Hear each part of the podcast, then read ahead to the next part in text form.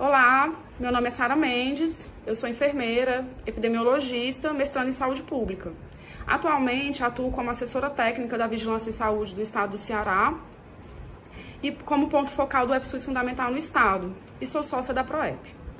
Bem, dando continuidade às discussões sobre temas relevantes para o enfrentamento da pandemia de Covid-19, estou aqui para falar um pouco sobre os métodos de diagnóstico laboratorial que vem sendo utilizado na investigação dos casos da doença. Nos últimos dias, os métodos de diagnóstico laboratoriais, eles vêm sendo bastante discutidos. Atualmente são dois métodos disponíveis, que é o primeiro, o RT-PCR, e o segundo é a sorologia. A gente vai falar um pouco sobre eles.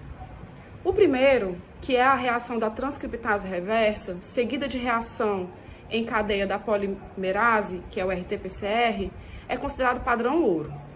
Ele é realizado em amostras de secreção do alto ou do baixo trato respiratório. No trato respiratório superior, a coleta se dá por meio de suave combinado, da orofaringe e da nasofaringe. E para o trato respiratório inferior, é utilizado o aspirado traqueal ou escarro.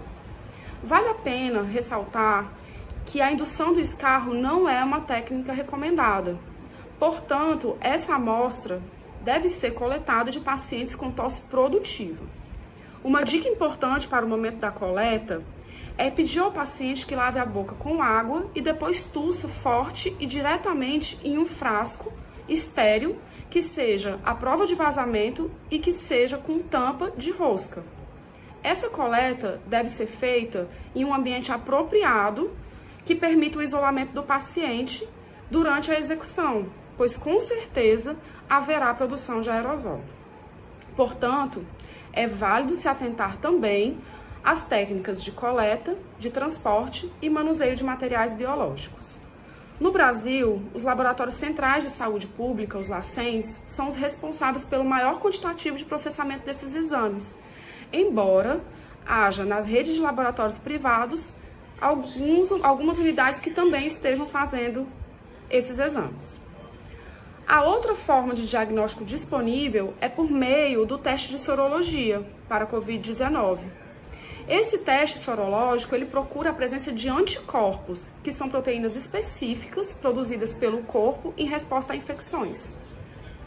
Os anticorpos podem ser encontrados no sangue e em outros tecidos de pessoas que testaram positivo para a infecção pelo método RT-PCR. Os anticorpos detectados para este teste indicam que uma pessoa teve uma resposta imune ao SARS-CoV-2. Se os sintomas se desenvolveram a partir da infecção ou se há uma infecção, se a infecção era assintomática. Os resultados dos testes de anticorpos são importantes na detecção de infecções com poucos ou nenhum sintoma. Torna-se um grande aliado para a interrupção de cadeias de transmissão. Bem, mas há alguns questionamentos ainda acerca dos testes sorológicos. Alguns conjuntos desses reagentes foram autorizados em caráter emergencial pela Anvisa devido à gravidade da situação e à necessidade de ampliar a testagem na população, visando a interrupção das cadeias de transmissão.